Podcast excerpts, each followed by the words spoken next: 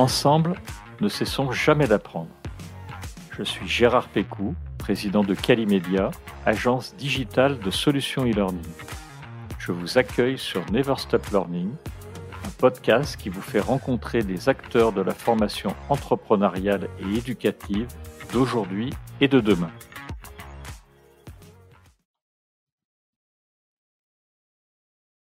Je souhaite la bienvenue à nos auditeurs dans ce nouvel épisode de Never Stop Learning et j'accueille aujourd'hui Philippe Corda, qui est associé fondateur de Corda et compagnie, qui est également auteur de plusieurs livres, dont Stratégie et formation aux éditions Duno, dont nous parlerons dans cet épisode. Philippe est également le président fondateur de l'association reconnue d'utilité publique Énergie Jeune, que l'on présentera également dans ce podcast. Bonjour Philippe. Bonjour Gérard, merci de me recevoir. Merci à toi d'avoir surtout accepté cette invitation. Alors je suis particulièrement heureux de te recevoir car cela me ramène 20 ans en arrière lorsque je suivais l'un de tes cours sur les techniques de négociation avec pour base un livre que tu n'as cessé de faire évoluer et qui se nomme Négocier et défendre ses marges que l'on trouve aux, éditions Duno. Alors même si ce n'est pas le sujet d'aujourd'hui, je, je voulais te remercier pour ce livre car ce cours et ton livre restent ancrés dans ma mémoire et ça m'a sincèrement beaucoup aidé tout au long de ma carrière professionnelle c'est un livre d'ailleurs que je continue à acheter et à offrir. Donc merci pour cela. C'était le clin d'œil à d'autres euh, premières rencontres, Philippe. Merci, je suis flatté. Merci. Alors Philippe, quand on regarde euh, tous les domaines dans lesquels tu interviens, on a l'impression que tu as mille casquettes. Est-ce que tu peux nous parler de ton parcours? Oui, bah moi je vais avoir 61 ans, donc j'ai déjà effectivement un, certain parcours maintenant euh, derrière moi. Au départ, j'ai fait du droit, j'ai fait Sciences Po, j'ai commencé ma carrière dans une entreprise industrielle, dans différents types de fonctions. Et puis très rapidement, je suis euh, devenu consultant. Je suis rentré à l'époque à la Ségos où j'ai passé 14 ans et j'ai eu la chance euh, d'y rencontrer des personnes formidables et d'y être rapidement promu comme responsable d'équipe, de directeur de département, de division, d'activités, de filiales dans différents pays. Et puis c'est une époque où je me suis mis à me passionner pour à la fois euh, comprendre le fonctionnement des organisations, des entreprises, les logiques qui pouvaient sous-tendre la stratégie des entreprises, donc tout ce qui permettait de conseiller des dirigeants d'entreprise. Et puis je me suis mis à me passionner parallèlement pour la recherche dans les sciences du comportement, pour euh, euh, mieux comprendre les comportements collectifs et individuels dans les organisations. Et la question finalement que j'ai essayé de traiter toute ma vie, c'est comment est-ce qu'on peut particulièrement dans un contexte d'entreprise, exercer une influence favorable, positive sur les gens pour les amener à faire ce qu'ils n'auraient pas pu euh, faire euh, spontanément. Donc je me suis intéressé à la négociation. Je te remercie d'avoir cité mon bouquin que j'ai écrit au début des années 90 sur la négociation. Ça m'a absolument passionné ce sujet, ça me passionne toujours. Je me suis intéressé. Tu viens de remettre à jour. Il y a une dernière édition, j'ai vu de 2021, je crois. 2020, euh, ouais, c'est ça. il y a des éditions internationales. Il a été publié aux États-Unis, en Allemagne, dans plein de pays. Et euh, je me suis intéressé à la négociation. Je me suis intéressé au leadership, au management. Je me suis intéressé, enfin, je m'intéresse toujours à la conduite des transformations. Je m'intéresse à l'éducation aussi. On pourra peut-être en parler avec Énergie Jeune. Et puis, je me suis intéressé évidemment à la formation, qui est une des façons dont on peut euh, influencer euh, positivement les pratiques et le comportement des gens. Voilà, en gros. J'ai hum, créé mon entreprise avec des associés il y a une petite vingtaine d'années avec euh, une clientèle vraiment principalement de, de, grands comptes français, internationaux, surtout sur des assez grands projets. Et puis, euh, on développe maintenant une clientèle aussi d'entreprises, on va dire, de taille intermédiaire. Et dans mon entreprise, il y a à la fois des consultants, il y a une agence digitale, en fait, que nous avons euh, intégrée il y a quelques années, et un studio de production de films. Donc, on a en interne toutes les compétences pour vraiment créer des dispositifs de formation et d'accompagnement du changement, plutôt pour des grands nombres de personnes. Et donc, on travaille beaucoup, bien sûr, sur le management, alors le développement des managers, c'est une, une activité très importante pour nous, mais on travaille aussi sur d'autres types de sujets, d'une part des sujets de soft skills et puis des sujets plus euh, métiers, les sujets autour des data, euh, de la cybersécurité, euh, de la compliance par exemple pour des grandes banques, etc. Des sujets qui nécessitent de former des très très grands nombres de personnes avec l'efficacité la plus grande possible. Mais le, le cœur de notre activité, c'est véritablement les projets qui sont indispensables au bon accomplissement de la, de la stratégie d'une entreprise. Et, et, donc qui nécessitent de transformer ou d'élever les compétences pour pouvoir mettre en œuvre une stratégie euh, gagnante. Voilà. C'est effectivement ce qui m'a intéressé dans ton livre Stratégie et formation, dont on parlait pendant l'introduction de cet épisode. Tu l'as publié en fait en 2011 et tu écrivais à l'époque que la révolution de la formation était en marche. À l'époque, tu la jugeais peu efficace, cette formation, car elle consommait trop de temps et trop de budget. Comment tu as vu évoluer cette formation jusqu'à l'année 2020 et on va dire même mars 2020, c'est-à-dire avant l'arrivée du Covid? Enfin, d'abord, je n'ai de l'activité formation qu'une connaissance quand même euh, étroite, on va dire assez approfondie, mais étroite, puisque j'interviens dans des, sur des sujets particuliers, plutôt sur des grands projets, sur des grands groupes, mais il y a, y a plein, plein de choses qui existent en formation dans plein de domaines et sur lesquels j'ai pas de compétences. Hein, donc, je prétends pas euh, donner des grandes leçons ou faire un cours sur l'évolution de la formation en général. Ce qu'on a observé, en tout cas dans, dans les grandes entreprises, c'est la volonté d'utiliser encore davantage la formation pour obtenir du changement. Le grand sujet, déjà avant le Covid, c'était le changement, la transformation, le changement dans la culture des entreprises et de mettre la, la formation au service de ces grands changements. Et dans les, les modalités, souvent, ça voulait dire aussi être dans une approche moins académique, moins, euh, entre guillemets, scolaire, mais plus en prise avec l'action concrète, l'action opérationnelle, des formations actions, des formations avec des learning expeditions, des formations avec de la conduite de projets, euh, des formations avec euh, dans lesquelles on fait vivre aux gens des expériences et des formations par exemple qui ont l'objectif aussi euh, pour prendre un exemple dans une grande banque d'acculturer le plus grand nombre possible de cadres à haut potentiel avec la culture digitale. D'où l'idée de mixer par exemple les formules de hackathon connues dans le développement des applications digitales et puis la formation des cadres. Donc euh, euh, former 60 euh, ou 80 cadres simultanément dans le cadre d'un hackathon, c'est des choses qui étaient impensables dix ans avant et qui ont commencé à exister voilà dans les années 2015-2020 par exemple. Dans ton livre également, tu écrivais que la formation devait être au service du progrès de l'individu, qu'elle devait bâtir des avantages compétitifs. Selon toi, sur le plan humain, comment est-ce qu'on peut faire pour faire progresser un apprenant au travers d'une formation? Il y a des bonnes méthodes? Oh là là, ça c'est un sujet euh, vaste. très vaste, hein, bien sûr. Réduis-le. Oui, oui, oui. Ça c'est un sujet, euh, c'est un sujet extrêmement vaste. Comment on fait progresser un individu? Je sais pas par quel bout prendre la question. Dans le monde de l'entreprise, hein, quand on parle de formation, on a souvent des objectifs de court terme et puis des objectifs de plus de, de moyen terme. Mais les objectifs de court terme, on veut que les gens deviennent meilleurs pour traiter des problèmes donnés dans un contexte donné. Hein. Donc c'est comment on rend les gens plus efficaces pour faire leur métier, pour faire simple. Hein. Euh, je parle pas des grandes formations euh, pour requalifier des gens ou pour permettre à des gens vraiment de se réorienter dans leur carrière ou pour se hisser à un autre niveau avec des formations de type MBA, etc. Je parle de la formation professionnelle dans son acception la plus simple. Donc, plus on forme les gens en situation et plus on évite aux gens d'avoir à transposer des concepts abstraits en situation concrète, et mieux ça va marcher. D'accord? Si, si on, Tout à fait. Donc, on sait que plus on va faire vivre aux gens des situations proches de celles de la réalité, et plus ils auront une aisance et une confiance en eux, une auto-efficacité, comme on dit. Je sais pas si on parlera d'Albert Bandura qui nous a quitté euh, récemment, le grand psychologue canadien. Donc, Tout à euh, fait. ça, ce sont des sujets. Euh, donc, tout ce qui est simulation, avec éventuellement les technologies, tout ce qui est euh, entraînement, tout ce qui est euh, mise en confiance de l'individu en l'aidant à se préparer à traiter des sujets dans un contexte donné et en étant le plus proche possible de la réalité, ça c'est des choses sur lesquelles on peut aider des gens à progresser dans leur métier par exemple. Je ne sais pas si ça répond à votre question. non, non, tout à fait. Ça, ça, répond très très bien à la question. Est-ce que euh, techniquement parlant, on sait tous qu'on a des nouveaux outils à notre disposition? Alors tu en as cité quelques-uns. On peut raconter des histoires, on peut faire vivre euh, des expériences, euh, on peut faire des études de code, des mises en situation. Il y a le social learning dont on parle beaucoup actuellement. Est-ce que tous ces outils, à ton avis, nous aident vraiment maintenant pour faire progresser les apprenants Bien sûr, bien sûr, on a de plus en plus d'outils qui peuvent euh, faire progresser les apprenants. Après, je pense que le un des grands défis de la formation, c'est l'évaluation en fait. Oui. Quand on regarde les milliards qui sont dépensés dans la formation et le peu de moyens qui est mis dans la mesure sérieuse hein, d'efficacité, euh, Tout à on fait. se dit que c'est un des champs. Il y en a d'autres dans la société, dans l'économie, hein, mais c'est un des champs dans lesquels il y a certainement des gains absolument énormes à, à, à réaliser.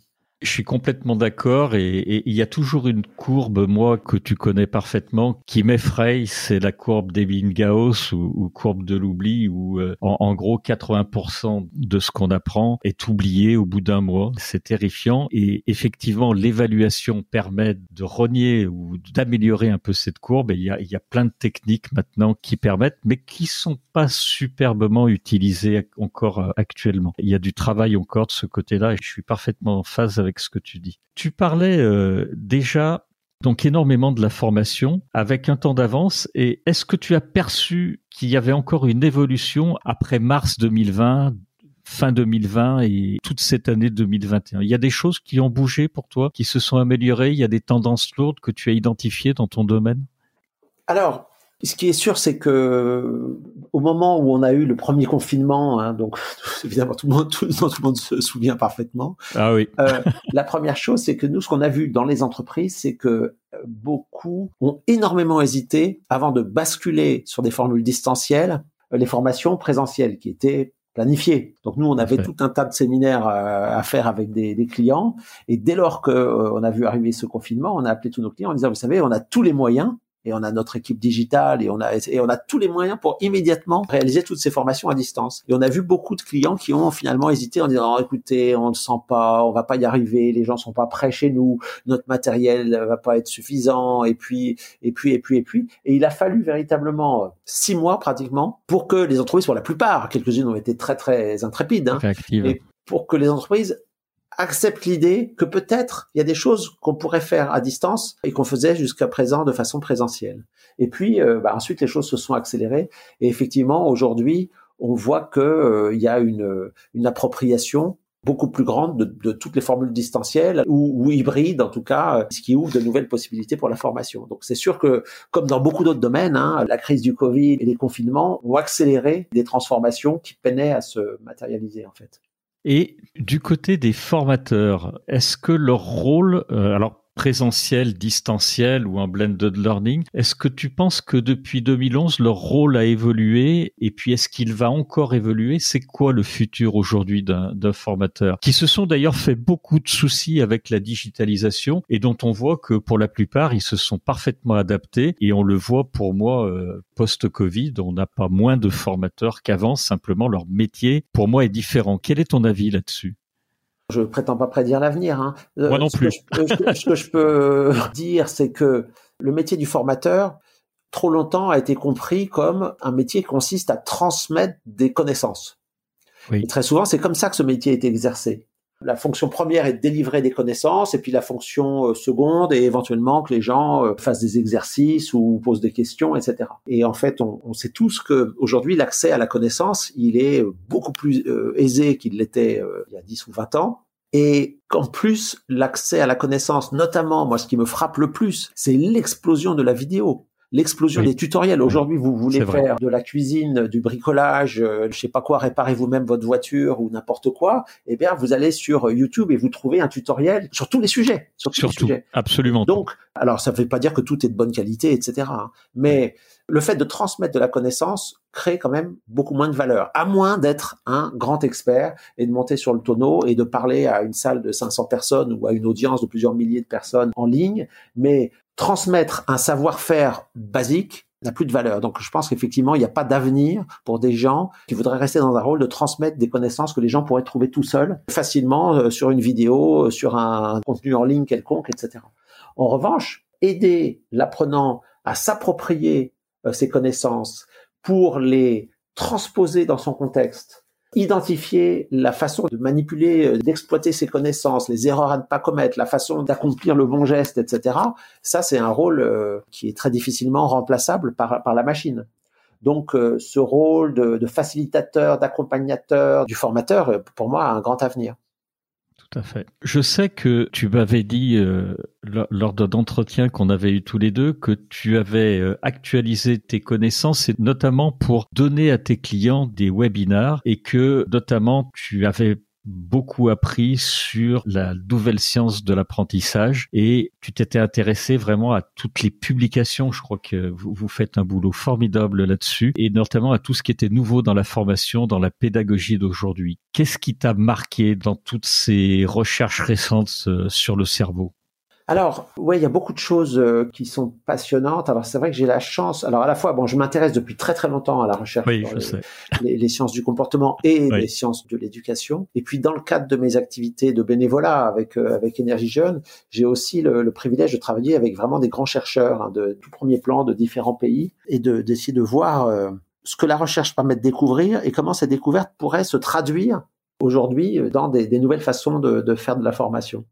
Parmi les choses peut-être euh, marquantes, il y a le fait qu'on comprend mieux aujourd'hui pourquoi certaines personnes apprennent et d'autres non. On va dire ça comme ça. Pourquoi, personne, pourquoi certaines personnes apprennent et d'autres ont du mal à apprendre? C'est quand même un truc fondamental. Et là, c'est pas tellement la recherche en neurosciences, c'est plutôt la recherche sur la psychologie sociale, par exemple, l'économie comportementale qui permettent de trouver des clés. Donc, par exemple, tout ce qui est, vous savez, la recherche sur les mindsets, c'est un des grands sujets du moment. Alors on parle beaucoup de Carol Dweck qui a théorisé ce concept de mindset en disant finalement chacun a une vision, une forme de vision du monde et selon ma vision du monde, je vais interpréter différemment ce qui m'arrive et selon la façon dont j'interprète ce qui m'arrive, je vais me comporter d'une façon différente face à l'apprentissage. Exemple concret, elle dit si on demande à des gens est-ce que vous êtes d'accord ou non pour dire qu'on est tous doués pour certaines choses et pas pour d'autres, vous aurez à peu près, enfin, un peu plus de la moitié de la population qui va dire je suis tout à fait, tout à fait d'accord avec ça. On est tous doués pour certains domaines et pas pour d'autres.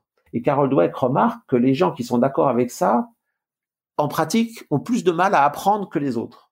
D'accord. les autres, c'est qui? C'est ceux qui disent non, je suis pas tellement d'accord avec le fait qu'on est doué ou pas doué. Moi, je pense plutôt que plus on s'entraîne, plus on progresse. Alors, c'est vraiment deux visions du monde différentes. Hein. Parce que si je dis je suis doué en, je sais pas quoi, au basket, mais je suis pas doué en maths, ça veut dire que même si je m'entraîne à faire des maths, de toute façon, je serais, je serais mauvais. Euh, donc, c'est pas trop la peine que je me donne du mal. Euh, Effectivement, il y a eu des grandes études là-dessus, même des classes qui ont été partagées en deux, où on disait à des élèves vous êtes très bons et l'autre vous êtes beaucoup moins bon, et avec des résultats qui étaient euh, super différents. Alors c'est encore un autre sujet, pardon si je puis me permettre de. Mais permets-toi. Permets parce que ça c'est encore un autre sujet, parce que si on dit à des élèves vous êtes pas bons, c'est sûr qu'on va les décourager complètement. Si on leur dit vous êtes très bons, Carol Dweck montre que ça les dessert aussi. Oui, c'est vrai. Mais moins. Mais moins, moins que ceux qui ont dit vous êtes pas bon. Euh, mais ça les dessert aussi. Pourquoi? Parce que quelqu'un à qui on dit vous êtes très bon, ça veut dire je suis très bon, je suis très doué, j'ai du talent, j'ai des qualités, euh, etc. Qu'est-ce qui se passe si finalement on me fait faire des choses que je n'arrive pas à faire? Ça voudra dire qu'en fait je suis moins bon que ce qu'on pensait ce qu'on avait dit, d'accord? Je suis quand même dans une vision du monde, on me met dans une vision du monde où les choses sont figées, puisqu'il y a des gens qui sont bons et d'autres qui ne le sont pas. Donc moi, on me dit que je suis bon en maths, alors je suis peut-être mauvais en français, par exemple, ou inversement. Mais donc, euh, si je pense que les capacités sont figées, je suis dans une forme d'anxiété de découvrir ou de dévoiler le fait qu'en fait, je serais moins bon que ce qu'on m'avait dit. Donc, je vais éviter de m'exposer à des choses trop difficiles. Donc, je vais pas forcément chercher à apprendre tant que ça. Et euh, si à un moment donné, je découvre que euh, j'ai des difficultés, je vais l'interpréter. C'est toujours la question de l'interprétation de ce qui m'arrive. J'ai une mauvaise note en maths. On m'a dit que j'ai des très bons, mais en fait j'ai une mauvaise note. Bah alors ça veut dire qu'en fait je suis pas si bon que ça. Donc ça m'embête de le reconnaître, ça m'embête de le montrer aux autres. Donc je vais chahuter, ou je vais plus venir en maths, ou je vais choisir une autre option, etc. Donc la vraie euh, façon, si on parle d'élèves, hein, de, de les servir, c'est plutôt de leur dire s'ils ont une bonne note, tu as fait des efforts. Tu as fait des efforts. C'est bien, tu as fait des efforts. Alors je comprends que ce sont les efforts qui m'ont permis d'avoir une bonne note, c'est pas que je suis bon ou pas bon. Et donc si j'ai une mauvaise note, je vais l'interpréter en me disant bah il faut que je fasse plus d'efforts la prochaine fois et non pas euh, je baisse les bras parce que je suis pas bon. Tu vois ce que je veux dire? Donc c'est ça typiquement la question des mindsets, c'est quelque chose d'absolument fascinant parce que euh, jamais le sujet n'avait été pris de cette façon. On se rend compte d'ailleurs que la culture américaine qui consiste à valoriser énormément les élèves produit des effets délétères. Le but c'est pas de valoriser les élèves ou les gens en leur disant vous êtes géniaux, c'est plutôt de leur faire comprendre que plus ils vont s'entraîner, plus ils vont progresser. Carol Dweck, elle se rend compte qu'en en faisant prendre conscience aux gens que leur cerveau est malléable, que leur cerveau est plastique, eh bien, du coup, ça change la façon dont les gens interprètent leurs difficultés. Je sais pas que j'ai du mal parce que je suis pas doué, auquel cas je suis découragé. J'ai du mal parce que j'ai pas encore développé cette partie de mon cerveau. On parle depuis longtemps, en fait, euh, du développement de la compétence en disant au début, je suis inconscient de mon incompétence, je, je, je sais pas. Après, je me rends compte que j'arrive pas à faire. Puis ensuite, j'arrive à faire, mais ça reste laborieux. Et puis après, je deviens inconscient de ma compétence, c'est-à-dire je fais les choses automatiquement. On est tous passés par là quand on a appris à conduire, par exemple. Exactement. Au début, il faut réfléchir sur quelle pédale j'appuie, à quel moment je, je change de vitesse, etc. Au bout d'un moment, on le fait tout en écoutant la radio, tout en passant, en parlant avec ses passagers, etc. Donc ça veut bien dire que on a développé certains processus au niveau du cerveau, voire certaines parties physiques du cerveau qui font que quelque chose qui était difficile est devenu facile. Donc voilà, typiquement, ça c'est un des sujets absolument fascinants. Et là, on parle pas de neurosciences, hein, parce qu'effectivement, les neurosciences, elles confirment que euh, certaines parties du cerveau grossissent quand on fait des efforts, d'apprentissage, que certaines circulations d'informations au sein du cerveau se systématisent, s'accélèrent. Mais c'est pas ça qui est important. Ce qui est important, c'est ce que croient les gens. En fait, c'est la croyance, c'est la vision du monde. Si je crois que dans la vie, on est doué ou on n'est pas doué, eh bien, je vais me mettre à moi-même des entraves par rapport à voilà ma possibilité d'apprendre. Ça, typiquement, je trouve ça quelque chose de absolument, euh, absolument fascinant. Et il y a d'autres sujets de mindset, c'est-à-dire de vision du monde, sur lesquels il y a aussi des, des recherches qui sont faites. Et donc, pour moi, un des, des, sujets sur lesquels je travaille, et d'ailleurs j'y travaille entre autres avec ma fille qui est chercheuse en sciences du comportement, qui fait des recherches spécialement sur ce sujet-là et qui travaille aussi dans l'entreprise, c'est euh, comment est-ce qu'on peut mettre au point des formations ultra courtes qui vont provoquer des déclics psychologiques chez les gens et leur permettre d'apprendre plus vite. D'accord. Du coup, c'est une question que j'allais te poser, Philippe. C'est tout ce que tu viens de dire, ça nous permet de s'adapter aujourd'hui pour vraiment améliorer la pédagogie. Il y a des nouveaux formats que tu as identifiés. Alors, tu viens de nous en citer un. Est-ce qu'il y en a d'autres qui permettent vraiment, en termes de pédagogie ou d'andragogie, d'améliorer justement cette euh, connaissance, cet apprentissage? Alors euh, après, tout dépend bien sûr des domaines de formation. Nous, on travaille beaucoup sur l'utilisation de la vidéo et sur des nouvelles utilisations de la vidéo, nouveaux formats de vidéo, une nouvelle façon d'accompagner la réflexion de l'individu avec le film. Le film, il a un pouvoir à la fois de captation de l'attention et d'évocation qui peut être très très fort. Et donc on a voilà, on travaille sur des nouveaux formats notamment qui impliquent la vidéo.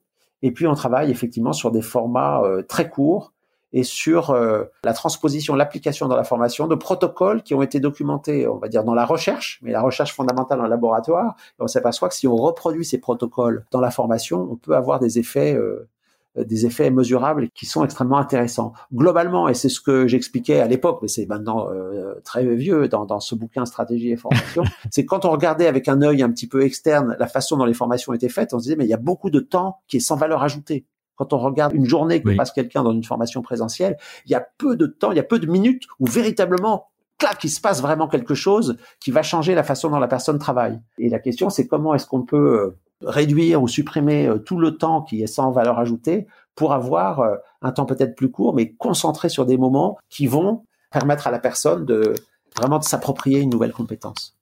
Tout à fait. Je suis vraiment en phase avec avec ce que tu viens de dire. On l'a cité tout à l'heure, euh, tu es à l'origine de la création d'une association que je trouve vraiment formidable et qui s'appelle Énergie Jeune. Est-ce que tu peux nous la présenter? On va voir vraiment que ça fait le lien avec tout ce que tu viens de dire. Est-ce que tu peux la présenter à nos auditeurs? Je mettrai d'ailleurs un lien dans le podcast euh, puisque sur la page d'accueil, il y a un lien où on peut faire des dons sur le site directement. Le site, c'est énergiejeune avec un s.fr. Tu peux nous en dire plus Oui, avec plaisir. Et, faire le lien avec tout ce que tu viens de dire parce qu'il y a vraiment du sens. Là. Ouais, merci, euh, merci Gérard. Oui, Énergie Jeune, c'est une association d'utilité publique dont je suis le président et fondateur, euh, bien sûr bénévole, qui conçoit et déploie à grande échelle des programmes très innovants pour aider les jeunes à l'âge du collège, en particulier dans les territoires les moins favorisés, à aimer apprendre.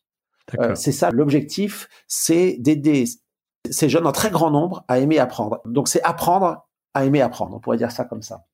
Et pour euh, faire ça, on s'appuie vraiment sur la recherche. Euh, j'évoquais tout à l'heure donc ces chercheurs absolument remarquables de différents pays qui bénévolement aussi hein, contribuent à nous aider à développer, à améliorer nos programmes. Ce sont des programmes qui sont déployés de façon uniquement présentielle. Pourquoi? Parce que il faut aller chercher ces jeunes là où ils sont en fait. Hein. Si on, on, pourrait mettre au point des trucs euh, fantastiques en digital learning, mais euh, les jeunes, notamment dans les territoires les plus euh, défavorisés et qui sont les moins entre guillemets, ces jeunes qui sont les moins scolaires, ne vont pas eux-mêmes aller se mettre sur un programme en ligne qui n'est pas obligatoire, etc. Donc, par contre, quand ils sont dans la salle de classe, on ouvre la porte, on entre, et là, ils peuvent pas, ils ont pas le droit de sortir. Et donc, on va euh, toucher un très grand nombre. Pour vous donner une idée, cette année, on devrait former euh, plus de 120 000 élèves. On va tous voir trois fois dans l'année. Ce qui est énorme. Dans toute la France. Et ça, on le fait euh, en partenariat avec des entreprises. Alors, je vais pas citer les entreprises partenaires parce que je vais forcément en oublier, et puis ça serait trop long, il y en a une vingtaine, mais on a euh, depuis longtemps, pour citer deux, trois grands partenaires historiques, Orange, L'Oréal et beaucoup d'autres, qui nous aident à la fois avec des moyens financiers, des moyens humains.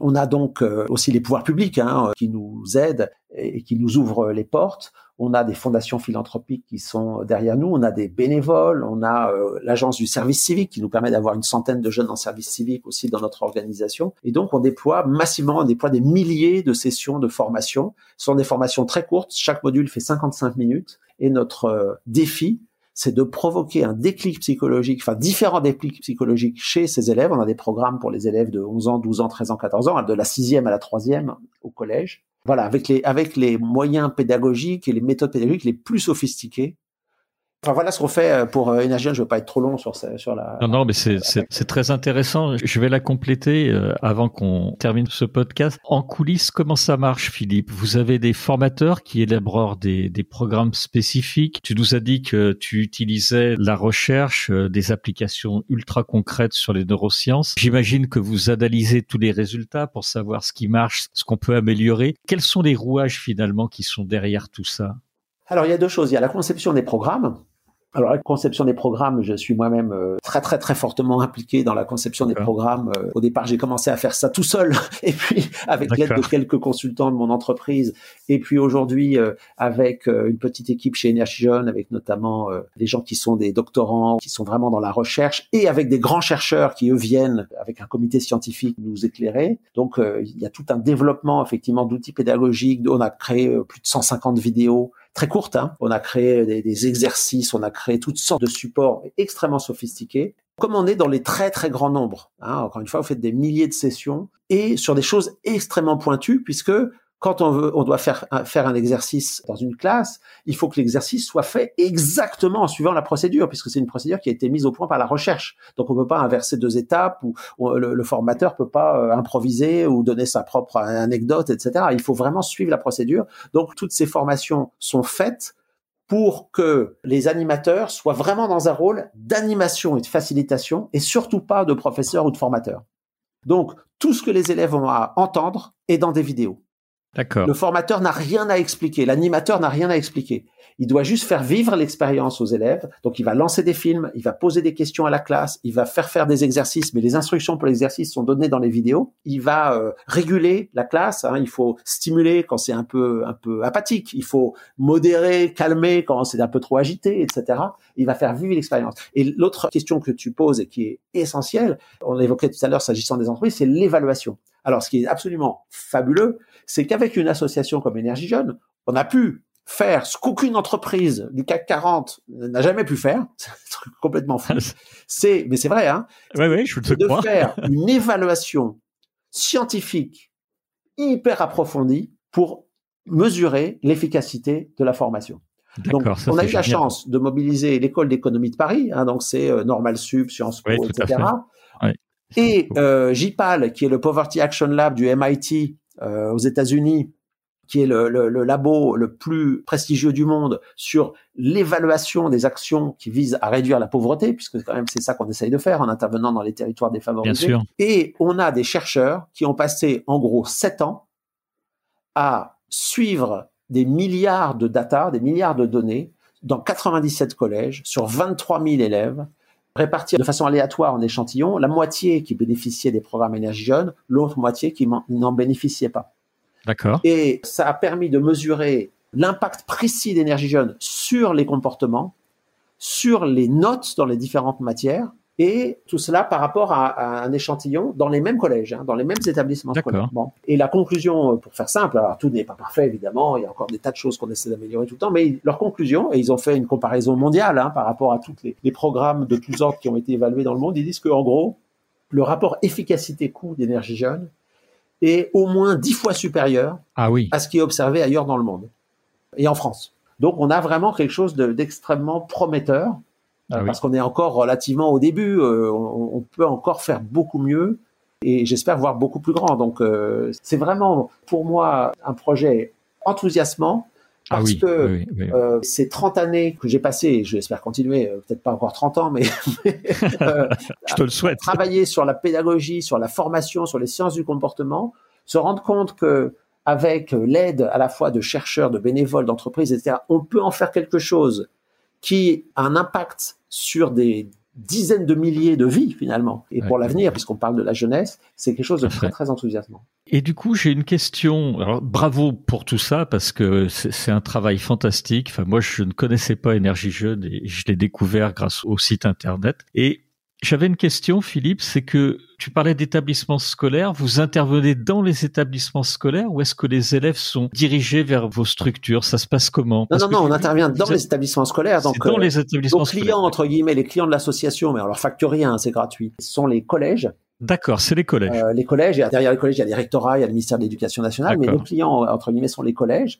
Nos partenaires sont les enseignants. On intervient dans les salles de classe, au côté de l'enseignant et on co-anime, d'ailleurs, on, propose à l'enseignant de co-animer, on lui donne les outils pédagogiques pour co-animer avec nous et faire le suivi dans les classes. Je te posais la question parce que sur le site, vous aviez une carte où il y avait euh, plein de petits points où vous étiez présent. Et du coup, c'est vrai que je me suis posé la question de si vous aviez vraiment des entités qui prenaient le relais sur place. Mais du coup, ces entités, s'ils s'en est, elles interviennent vraiment, encore une fois, dans les collèges. Euh, oui, on a une douzaine de délégations régionales. D'accord, c'est des délégations régionales. On a des bureaux avec des gens qui...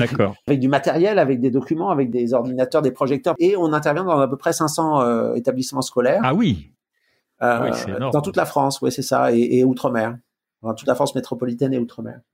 En tous les cas, euh, vraiment bravo pour ça et pour ton implication avec toute cette énergie justement que tu mets dans cette association. Merci Gérard. Donc on essaye de, à la fois de faire des choses pour les collèges, de faire des choses pour les entreprises? Dans un cas, c'est du, du, bénévolat, du non marchand. Dans d'autres cas, c'est une activité, on va dire commerciale, hein, qui a besoin de couvrir ses coûts puisque bien sûr. De, dans un cas, j'ai des donateurs, dans l'autre cas, j'ai des clients. Mais à chaque fois, l'idée, c'est d'utiliser la recherche et des compétences, euh, on va dire pluridisciplinaires, pour mettre au point des choses innovantes et qui vont produire de l'effet.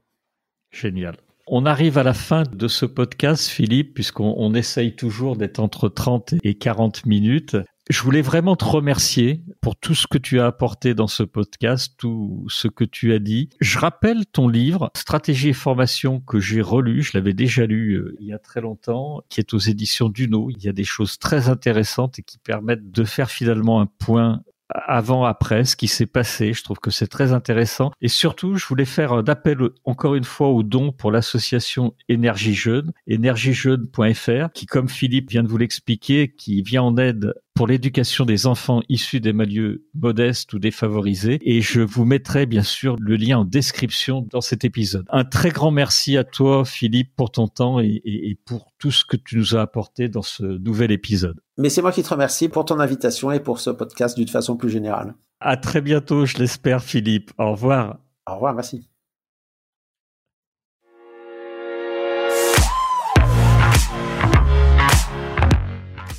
Vous êtes arrivé à la fin de cet épisode.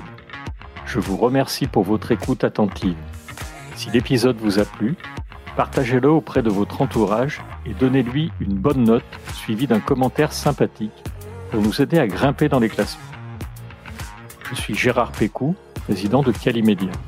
Si vous cherchez une solution e-learning, rendez-vous sur calimedia.fr. Notre équipe vous accompagnera avec un très grand plaisir.